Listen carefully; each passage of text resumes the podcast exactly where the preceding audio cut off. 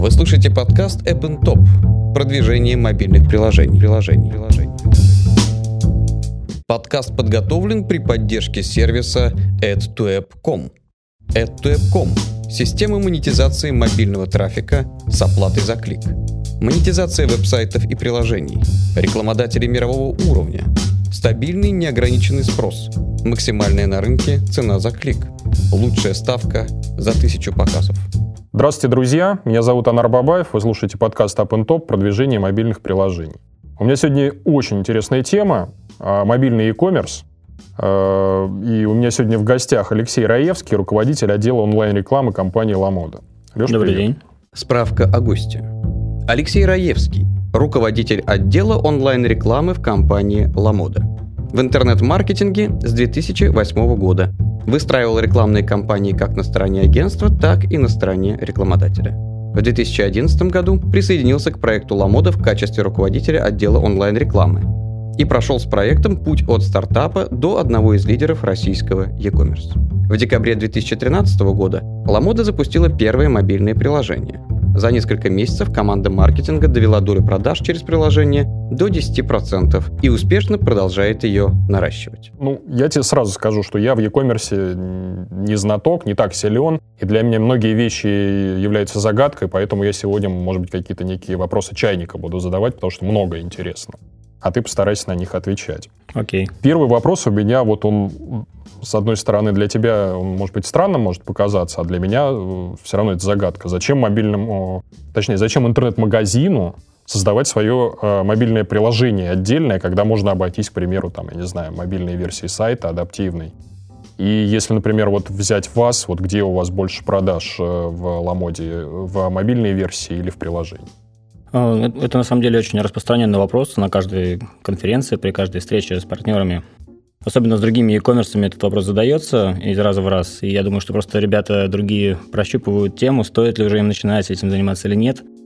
А, но мы запустили приложение в декабре 2013 года, прямо вот под Новый год. И, собственно, для нас этот проект был очень важным и долгим. И сейчас э, мобильные приложения занимают значительную роль в структуре продаж. Если к цифрам возвращаться, то они уже превысили 17% от всех продаж. Ого. Да. И ну, что касается связи приложений с мобильной версией, то мобильная версия как была важным каналом привлечения покупателей для Ламода, так она и остается. И, в принципе, даже с запуском приложения ее доля не, как- как-то существенно не изменилась, не просела. На данный момент это уже поменьше, чем приложение. Приложение обогнали мобильную версию. О, у вас приложение продают больше, чем мобильная версия? Да. Ого. Но связано это с тем, да, с тем, что мы осознанно инвестируем больше маркетингового бюджета именно в приложение, потому что ага. понимаем, что это инструмент лояльности, что через него мы можем достучаться до пользователя э, большим количеством э, средств, и что вообще приложение – это такой якорь для магазина и метка, которая показывает, что пользователь вот действительно нам доверяет и готов с нами а, а ты можешь, вот, а если абстрагироваться от той же Ламоды, вот дать совет каким-то э, магазинчикам, которые не такие большие, не такие известные, вот им в какой момент нужно принимать решение, чтобы все, апу быть? Э, я думаю, это зависит от э, покупательской базы, то есть насколько сформирована уже база лояльных покупателей, как часто они делают заказ. Если пользователи делают по одному заказу и забывают про магазин, ну, есть такие бизнес-модели, когда да, да. повторный заказ вообще не предусмотрен. Ну, надо тогда подумать, наверное, действительно посчитать, э, стоит ли это делать или нет. Для всех каналов, для всех бизнесов, где спрос носит периодический характер, и где у бизнеса набрана значительная база лояльных покупателей, приложение, ну, конечно, качественное приложение, оно может стать очень достойным каналом продаж. Хорошо. Давай про цифры поговорим про которые можно говорить. Вот сколько сейчас пользователей мобильных, вот если в штуках брать там, у того же аппа, установок, может быть, как там распределяются оплаты, соотношение между веб и приложением. Ну, про веб это уже сказал. Вот что еще можешь рассказать? А, ну, могу сказать, что суммарно мы превысили 2,5 миллиона установок. Это на всех мобильных устройствах, на планшетах, на телефонах, на платформе iOS, платформе Android. Для нас э, обе платформы являются важными каналами продаж. Э, распределение по э, Распределение по ним, оно несколько неравномерно, потому что iOS-приложение запустилось э, раньше, Android чуть э, позже.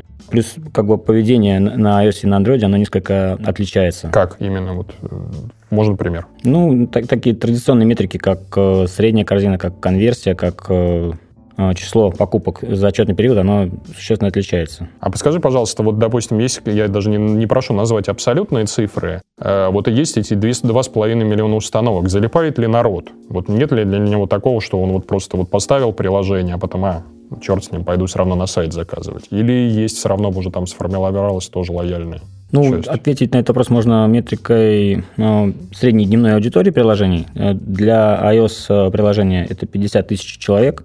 То есть в среднем каждый день, да, DAU 50 тысяч человек. И для Android это, это значит месячная где-то у вас там раз в 5-10 в больше. Ну, так вот напрямую умножать нельзя, потому что все-таки в fashion э, период покупок он бывает меньше, чем месяц бывает больше. Ну, для активных шоперов, коими являются наши почитатели, наша лояльная база, этот период может составлять меньше значительно, особенно в сезон скидок. Но все равно здорово, приличные цифры. Я просто думал, что там сильно меньше народу живет в этом приложении. Давай попробуем поговорить про продукт сам. Ну, к примеру, про ту же систему рекомендаций на главной странице, как она устроена, а, про каталог хочется спросить, вот с точки зрения структуры, отличается ли каталог в мобильном приложении от веб-версии? А, как именно вот пользователь взаимодействует с приложением, как он там ищет э, товар через поиск или через каталог больше? Угу. Ну, что касается рекомендаций, то а, наши приложения, они идут все-таки следом за сайтом. У нас отдельная команда занимается разработкой алгоритмов, алгоритмов э, как персонификации нашего сайта под э, пользователя, так и алгоритмами оптимизации э, бизнес-показателей в зависимости от сезонности, в зависимости от текущей ситуации на рынке. И мы можем выделить э, три типа, типа рекомендаций, которые вообще есть на сайте. Из них только две пока представлены в приложении. Это, собственно, та система рекомендаций, которая представлена на главном экране приложения. Она построена по рейтингу товаров, который мы для себя э, устанавливаем для каждого товара. Этот рейтинг, он э, формируется из большого количества параметров, э, как популярности этого товара у покупателей, так и других не связанных напрямую с экономикой параметров. В частности, у нас есть несколько брендов, которые Аламода сама запустила на рынок, и ну, эти бренды тоже получают определенный бонус в этих, во всех этих рекомендациях и сортинг-факторах. Угу. А другой тип рекомендаций уже присутствует на страницах категорий, на страницах товаров, когда к определенным товарам, ну, на странице товара, на странице корзины, на странице просмотра фотографий можно видеть рекомендации именно к этому товару. А, в этом случае анализируется связь товаров, какие-то параметры, которые общие, и ну, если бренд и категория позволяют сделать э, рекомендацию товаров из этого же бренда, этой категории, или из соседнего бренда, либо по размеру, либо по цвету, то это происходит. И вот тот третий тип рекомендаций, который пока на а, мобильных приложениях не реализован, но э, в скором будущем его можно ожидать, это а, персонализация, это рекомендации именно персональные для конкретного пользователя, основываясь на его предыдущем поведении, на его предыдущем опыте взаимодействия с сайтом и с приложением. Угу. Хорошо, а вот если, например, взаимодействие именно с апом, вот мы берем покупку, э, это что чаще, через каталог или через поиск, к примеру? Вот, интересно. А, чаще пользователь идет через, через э, каталог, э, разумеется, использует фильтры. Ну, самый распространенный фильтр – это размер, просто в обуви и в одежде он достаточно легко классифицируется, поэтому каждый пользователь знает свой размер одежды и обуви, ставит этот фильтр, смотрит то, что ему подходит. А, другие фильтры по коллекции, по бренду, по цвету тоже используются, и меньше товаров на экране остается, соответственно, дальше То есть каталог шопинг. более важен. Ага. Поговорим про взаимодействие, опять же, с точки зрения с формы заказа. Вот я посмотрел, поизучал а, приложение а, и обнаружил там, что у вас предполагается только ввод телефона и электронной почты. Оправдан ли э, такой подход? Почему именно эти поля? Почему их в таком вот виде взяли? А почему я не могу сразу какую-то анкету некую заполнить с адресом доставки, к примеру, или угу. через Facebook там прологиниться, вот как-то так? Вот почему ну, именно они? Этот вопрос, он постоянно открыт для любого магазина, и тут э, только тестирование может э, ответить на него. И что у вас показало тестирование? Ну, на нашем основном сайте мы неоднократно меняли форму заказа. Собственно, она была как простой, так и более сложной. В настоящий момент большая часть э, полей предоставлена для заполнения пользователя, что э, существенно сокращает время обработки заказа, снижает нагрузку на колл-центр и позволяет, в принципе, автоподтверждение сделать. В мобильном приложении совершенно правильно сейчас полей мало, и большая нагрузка от заказов ложится на колл-центр, но мы будем уходить от этого, будем использовать для пользователей уже имеющих покупки, автоматическую постановку предыдущего адреса с возможностью ее изменения и автоподтверждения заказа. Угу. Ну, для привлечения э, новых пользователей, наверное, оставим easy checkout именно для того, чтобы э, пользователю было легче э, пройти этот процесс, если он еще с нами не взаимодействовал, не оставлял данные, ну, колл-центр уточнит адрес. Понятно. Проблема. Вы слушаете подкаст App Top. Продвижение мобильных приложений. приложений, приложений. Хорошо, ну у нас слушают э, разработчики, в том числе, наверное, связанные с e-commerce, и им, наверное, э, интересно наблюдать западный опыт, да и вам, наверное, тоже. Вот на какие e-commerce приложения стоит равняться сейчас разработчику? Вот кто является там идеалом, у кого это лучше всего получилось? По каким критериям они ушли от нас далеко вперед, от наших разработчиков? Что можно порекомендовать? Ну, я бы перевел этот разговор и вопрос несколько в другую плоскость. Насколько западная модель потребления контента, модель потребления э, интернет-шоппинга, она отличается от нашей. Вот, да, кстати, тоже интересно. А, потому что, ну, 2-3 года назад в России мало кто вообще был ну, мало, мало кто мог подумать, что через приложение можно делать заказ, и ну, достаточно скептически были настроены как разработчики, так и маркетологи. И первые приложения, которые появлялись, они не набирали какого-то, наверное, значимой доли, но, во всяком случае, никаких э, об этом э, пресс-релизов, новостей слышно не было. Сейчас э, мы видим, что для нас это уже состоявшийся канал, что другие e-commerce проекты, они тоже успешно выходят на мобильный рынок и получают оттуда большие проценты, большую долю своих продаж. Э, это становится уже тенденцией, и пользователям не надо объяснять, что через их телефон с достаточно большой диагональю можно комфортно заказать э, билет, э, заказать еду, заказать, ну, такси, самый простейший, наверное, заказ, и можно покупать также одежду, обувь. И То есть получается, что мы от них не сильно-то и отстали? Мы догоняем, разумеется, некоторые отставания есть, и когда наша модель э, потребления контента станет еще более мобильной, потому что э, появляются на Западе проекты Mobile First, которые отказываются от сайтов, которые выходят на рынок через приложение. И, этот, и интернет-магазины тоже? Э, ну, я думаю, что в этом будущее, если услуга интернет-магазинов, она более мобильная, как-то связана с, ну, не случай с нами, наверное, с фэшном, а с другими бизнесами, если мобильный контент, мобильные приложения становятся основным каналом, там, 70% заказов. Ну, еда, бывает например, уже... тоже, да. Да, еда. Угу. Собственно, когда мы запускали приложение, то делали мы это не а, с чистого листа, можно так сказать, потому что Ламода – это часть большой глобальной семьи Rocket Internet, которая запускает э, стартапы по всему миру, во всех э, рынках, э, стартапы, связанные с fashion ом, e-commerce fashion, e-commerce как раз еда – участвует в других проектах, и ну, у нас было достаточно много э, данных о том, как приложение э, надо делать, как его делать не надо, какие каналы хорошо работают на старте. И, в принципе, вот э, от наших коллег получили этот опыт, и, ну и продолжаем на них во многих вопросах равняться. В России многие вещи запускали первыми, были первопроходцами, но вот опыт Rocket Internet, он помогает. Здорово. Вопрос у меня вот как раз, собственно, про маркетинговую часть, про, к примеру, такой канал, как продвижение в СМИ. То есть некие обзоры, ревьюшки и прочее. Вот я видел в сети достаточно приличное количество обзоров про Ламоду. А, был ли эффект какой-то от этого? Сейчас используете ли этот канал на постоянной основе? Окупает он себя, не окупает? Э, то есть можно ли это использовать на полную катушку? А, да, мы стараемся взаимодействовать э, с блогами, э, с, вообще с social media с, со всеми доступными каналами. Э, в том которые... числе для привлечения в мобильное приложение? Да, для мобильного приложения у нас э, есть определенный список партнеров, с которыми мы работаем, которые э, делают обзоры, собственно, мы подаем заявки, рассматриваем варианты сотрудничества, ну, эта работа постоянно ведется.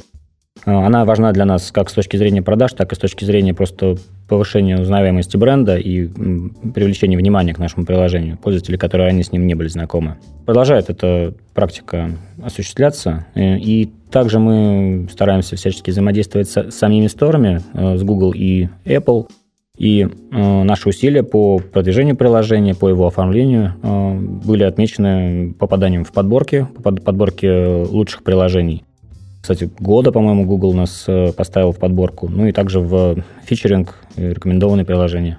И это тоже дало какой-то всплеск? Это дает определенный аплифт по новым инсталлам в первую очередь, и мы его видим, да.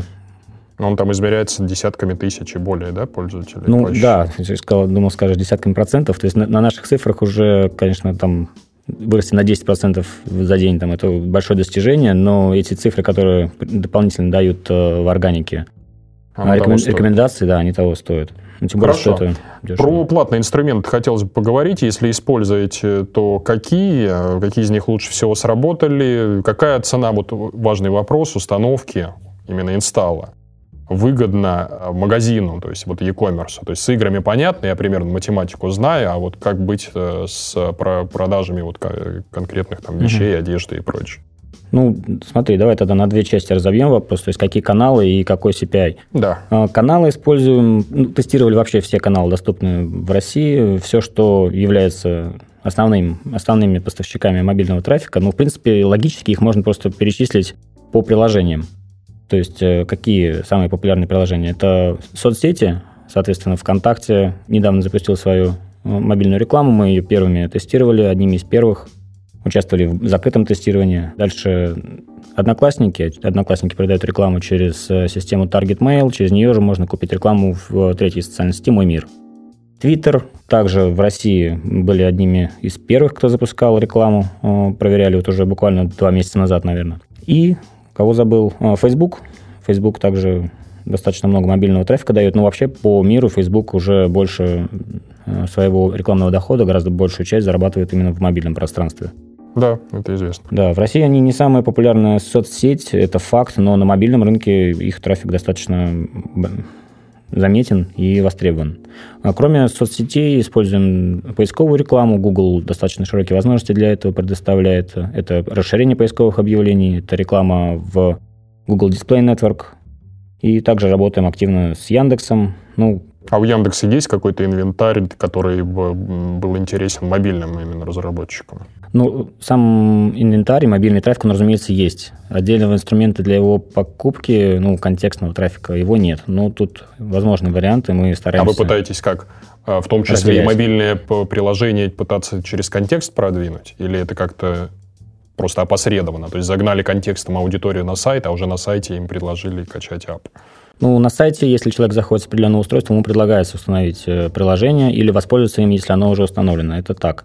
Но мы также проводили тесты и по э, переключению пользователя в зависимости от типа устройства, непосредственно с, выдачи поисковой системы на определенный стор, либо внутрь приложения. Ага. Сейчас эти тесты продолжаем, они показали свою эффективность. Интересно тоже опыт. Хорошо, теперь про CPI. Ну, по поводу CPI, то есть тот CPI, который мы готовы вот, публично озвучивать, он есть в системах CPI трафика. Ну, понятно, что он э, достаточно занижен. Там это те инсталлы, которые мы готовы покупать э, на платной основе. Есть партнеры, которые занимаются CPI-трафиком. А, Можешь Они... порядок назвать примерно? Там это сколько? 50 центов, там 30 вас устра- устраивает? А, нет, для а, один живой инсталл для э, iOS это в районе 60 рублей, для Android это 40 рублей. А, ну то есть вы по рынку, и вы можете конкурировать с бюджетами игр и спокойно себя чувствовать и отбивать такой цену а, Да, но это вот что касается публичных CPI-офферов. На самом деле CPI такая вещь, которую мы можем менять для разных источников, но для тех же э, CPI-офферов она может снижаться, может повышаться в зависимости от качества, потому что сам инсталл для нас не, не самоцель. Э, нам важно, чтобы эти инсталлы переходили в ну, запуски приложений, в повторные запуски, в покупки и в повторные покупки. Все, вся эта информация по цепочке отслеживается, и ну, спустя какое-то время по инсталл, и по каждой рекламной сетке в среднем можно сказать, что вот один инсталл с этой сети в среднем дает нам вот такую вот прибыль. И посчитать, какой вообще цену за инсталл мы готовы платить в каждом конкретном случае. Вы слушаете подкаст App Top. Продвижение мобильных приложений. приложений. приложений. Вопрос у меня про рекламный инвентарь, я вот его с точки зрения, допустим, владельцев папов, там, игр, соцсетей, я его понимаю, его, в принципе, достаточно, он развивается так или иначе. А чего не хватает э, e-commerce приложениям от современного э, рекламного инвентаря? Вот что бы ты сейчас бы желал бы увидеть? Ну, наверное, дальнейшее развитие, все, что нам нужно, оно уже в, так, в той или иной мере э, запущено, где-то протестировано, но еще не на все сети распространено. Я имею в виду, в первую очередь, э, кросс-девайс, таргетинге, когда мы можем видеть Поясни, что данные это для с... несведущих. Да, это когда мы можем таргетироваться на данные, полученные на э, компьютере, на ноутбуке, э, таргетироваться на эти данные в мобильных устройствах. А такую возможность предоставляют те системы, которые умеют э, сцеплять этих пользователей, но в первую очередь это соцсети. Угу. Соответственно, с таргет-мейлом, с контактом мы такие тесты ведем, и это дает э, как экономию бюджета, потому что мы не тратим два раза одни и те же деньги. Если мы видим, что мы уже показывали рекламу пользователю на э, телефоне, мы не будем показывать ему ее на, на ноутбуке и в обратную сторону. И также это дает э, прирост по эффективности для нас. То есть это очень такой востребованный инструмент. Угу. Еще, А, может, чего-то? Потом, да, по ретаргетингу можно сказать, что не хватает э, несколько технологически в России э, динамического ретаргетинга, потому что, ну, сам по себе мобильный динамический ретаргетинг, он уже существует, и эти тесты... Опять же, для несведущих ведутся. поясни, что это. Это когда внутри мобильного приложения э, какого-нибудь контентного, например, внутри игры, показывается мобильный баннер с подборкой из тех товаров, которые были просмотрены или положены в корзину. Угу. И э, клик на каждый из этих э, товаров, э, он ведет внутрь приложения на экран уже с, непосредственно с этим товаром, а, возможно, с какой-то дополнительной скидкой, купоном и прочими э, Понятно. зав- завлекательными вещами. То есть просто некоторым сетям или некоторым источникам трафика еще они не доросли до той технологической, технологической продвинутости, которая есть у их конкурентов. Вот этого, да, рынка А, да, ну то есть это больше такое развитие медийного мобильного ландшафта в России. Понятно. Есть вот мне рассказывали коллеги по цеху, что есть такая технология под названием Deep Link, э, э, Как она устроена? Вот э, расскажи чуть подробнее. Что она может дать, к примеру, интернет-магазину, если у него есть приложение? А, да, технология диплинкинга – это очень важная э, часть мобильного, мобильного маркетинга. Она, как правило, основана на кодах, на, на SDK трекинговой системы, то есть м, приложение выбирает себе партнера по аналитике, интегрируется с ним, а рекламные сети уже интегрируются с этим приложением. Угу. И получается, что при э, показе рекламы э, в определенной рекламной сети э, сеть и аналитическое приложение передают между собой информацию, и известно, э, известны некоторые данные о конкретном пользователе. Известно, какая у него, э, какое у него устройство, установлено ли у него уже наше приложение. А В зависимости от этого делается редирект. Э, Редирект клика делается либо в Store, то есть либо в Google Play, либо в App Store, в зависимости от платформы. А Если у пользователя уже установлено приложение, то редирект делается внутрь приложения, а, причем а, мы можем ввести на определенный экран внутри приложения, на категорию, на товар, на корзину. На landing page Ну, какой-то. аналог landing page, да. Ага. А и вот если вот говорить про вас, то вот кто, с какими поставщиками этой технологии вы вот работали? Там у кого она есть вот именно из аналитических систем? Ну, она есть, наверное, у всех основных аналитических систем. Ну, самые известные а, AppsFlyer, а, Adjust, ADEX. Да, они тоже у нас в гостях были, рассказывали так или иначе про эту технологию. Про мобильный ретаргетинг тоже хочется поговорить. Насколько далеко он продвинулся, э, и какие сейчас возможности э, доступны интернет-магазинам в мобильном ретаргетинге. И можно ли какие-то парочку примеров привести, вот как вот мы там сделали так и получили вон чего? Ну, с мобильным ретаргетингом получилась такая история, что наш партнер основной по ретаргетингу, внешний партнер, компания Criteo, готовила запуск э, технологии мобильного ретаргетинга э, в мире в январе 2014 года, и э, об этом велись разговоры, мы участвовали в интеграции, и в итоге стали первой компанией в мире, которая запустила мобильный ретаргетинг динамический с компанией есть, м, об этом, в принципе, там, К- Criteo выпускала релиз, то есть, что вот российский e-commerce первым в мире запустил динамику. А, Сама технология хорошо себя зарекомендовала на обычном сайте и в мобильном приложении достаточно ожидаемо она получила хорошую эффективность, то есть это именно а, возврат пользователей к процессу покупки и достаточно высокая конверсия, персонификация, высокие цитары, то есть все, что способствует, все, что сопутствует э, ретаргетингу.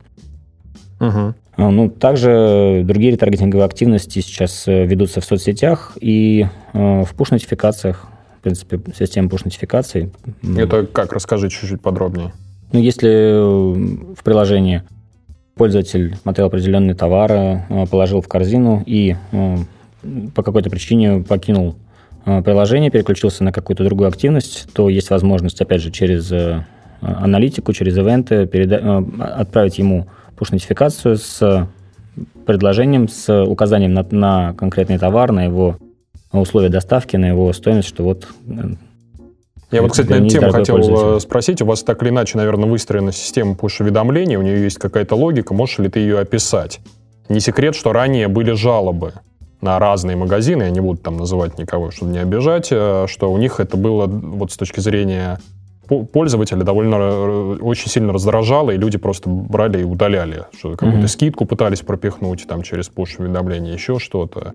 А ну, как, что такое правильная система пуш-уведомлений для интернет-магазина? Как она должна быть работать? Ну, пуш-нотификации за последние полтора года они существенно претерпели существенные изменения, связанные просто с технологиями. И те ограничения, те какие-то негативные эффекты, которые есть, они зачастую тоже связаны с тем, что какие-то данные не передаются, невозможно исключить э, пользователей из таргетинга и так далее. Ну, просто у Гугла, у Apple у них э, несколько разные технологии. А, у нас вообще есть три, три разных э, типа push-нотификаций, которые работают по-разному, с разной частотой, с разными таргетингами.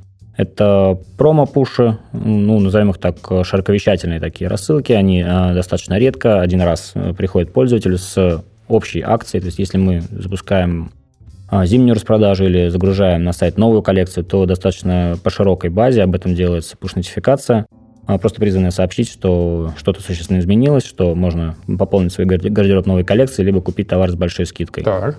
Другой тип push-нотификации – это цепочки, а, цепочки пушей. Дело в том, что когда пользователь делает заказ, то спустя какое-то время, в зависимости от э, статуса этого заказа, ему приходят э, определенные push-нотификации. Ну, с предложением оценить наше приложение в сторе, например, с предложением какой-то скидки на другой товар. То есть это именно автоматические триггерные push-нотификации через какое-то время.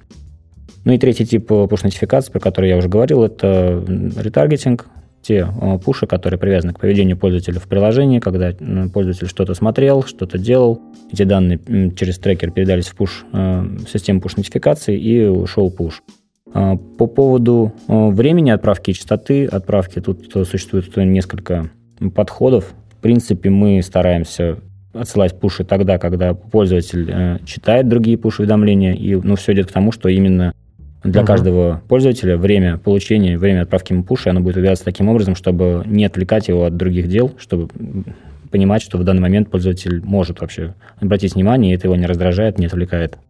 Понятно. Я еще как раз про, про, про вовлечение хотел поговорить, потому что для меня, я понимаю, вот представляю себе, вот у меня стоит, допустим, Ламода на моем смартфоне, приложение. Как заставить меня туда заходить хотя бы чаще, чем раз в три месяца, вот когда у вас коллекция а, обновляется? Вот что для этого вот я, ну, понятно, пуш-уведомление, да, бам, пришло, там, у нас там зимняя коллекция появилась или весенняя. А что-то еще какие-то есть механики э, вовлечения ну, увеличить в таких апах? У нас э, нет, нет, конечно, задачи, чтобы все пользователи заходили там хотя бы раз в месяц в приложение. Нет, тут есть нет. определенная целевая аудитория, и, в принципе, внутри этой целевой аудитории есть э, определенные кластеры аудитории, которые по-разному взаимодействуют а с какие? Вот можно ну, мужчины и женщины традиционно просто по-разному вообще Ну да, мужчина она будет покупают, раз в да, Редко, быстро, но метко, сразу намного. А ага. Женщины могут возвращаться к процессу шопинга неоднократно в течение недели, в течение месяца. Угу. А, ну, как бы задача именно повысить э, частоту заходов в приложение не стоит. То есть мы смотрим на нашу лояльную аудиторию. А, и в будущем, вот в скором времени запускаем а, программу лояльности и будем именно стимулировать пользователей, которые уже у нас покупают, которые... Э, Программу лояльности на весь магазин или... В целом, на... да, на Ламоду, но приложения также будут не участвовать. Здорово. Хорошо, ну тогда вот ты говорил про некоторые метрики, которые вам не особо интересны, к примеру, чтобы он часто заходил там каждый день. А какие же метрики тогда интересны? Вот что для вас, э, на что вы смотрите? Есть у вас сидит аналитический отдел, они что-то изучают. Куда они смотрят? Ну, в принципе, мобильный канал для нас сильно не отличается в этом плане от обычного маркетингового канала. То есть это те метрики, которые мы используем в обычном онлайн-маркетинге. Количество заказов, э, цена за заказ, э, количество возвратов, количество отказов на этапе колл-центра, э, стоимость доставки, итоговая маржинальность, ROI, ну, то есть все вот эти вот показатели мы комбинируем и отслеживаем. Некоторые отслеживаем прямо в момент заказа, потому что мы уже знаем, какая гросс-корзина, а, сколько это нам стоило, можем посчитать определенные метрики. Какие-то показатели спустя некоторое время оцениваем и уже принимаем какие-то корректирующие решения относительно этого источника трафика или относительно этой группы пользователей. Слушай, здорово у вас все. Я, наверное, последний вопрос задам на сегодня. Это про то, что, как вы будете развиваться, какие фишки нововведения ждать пользователям вот в будущем, помимо там, той же программы лояльности. Вот что, вот как вообще, есть же у вас какая-то там план развития мобильного приложения? Вот ты, наверное, в него заглядывал и смотрел, вот что ты там видел. Ну да, большое количество тестов проводится на постоянной основе, какие-то небольшие вещи, они меняются регулярно. Из крупных обновлений можно отметить планирующийся редизайн а, приложения Android и, собственно, смена навигации в приложении iOS. Ну, это именно работа с интерфейсом. В принципе, интерфейс нашего приложения – это, наверное, вот такое главное достояние, которым, над которым мы стараемся работать. И мне кажется, что главное, что отличает наше приложение, оно, это именно удобство пользования, то, как э, все на экране расположено, то насколько с каждого телефона удобно смотреть товар, э, смотреть его характеристики. А не смотрите ли вы в сторону каких-то вот э, уходов чуть-чуть в другом направлении, ну, к примеру, там какую-нибудь примерочную сделать или сделать какую-то социализацию, где там друзья будут делиться там шмотками, какими они при, вот куда-то в этом направлении? Или это вот такой задачи не стоит? Магазин? А, ну, мы в эту сторону, конечно, смотрим, но Просто как первоочередная задача все-таки это продажи, это увеличение лояльности покупателей. Но в эту сторону тоже смотрим. Просто мне кажется, что, наверное, первыми, кто будет тестировать такую технологию, будут какие-то самостоятельные игроки, которые будут делать из этого отдельный бизнес. Но мы посмотрим на них. А если будет успешно, то можно скопировать. Да, конечно. Леш, большое тебе спасибо, что пришел и согласился ответить на вопросы. Получилось очень кратко, емко и вот по существу. Так, э, не всегда у нас так получается. Приходи к нам еще, делись опытом. Большое тебе спасибо. Спасибо, что пригласили. Друзья, вы слушали подкаст Up Top продвижение мобильных приложений. В студии был Анар Бабаев и мой сегодняшний гость Алексей Раевский, руководитель отдела онлайн-рекламы компании «Ламода». Всем пока. До свидания. Вы только что прослушали подкаст App Top «Продвижение мобильных приложений». Подкаст подготовлен при поддержке сервиса appntop.com.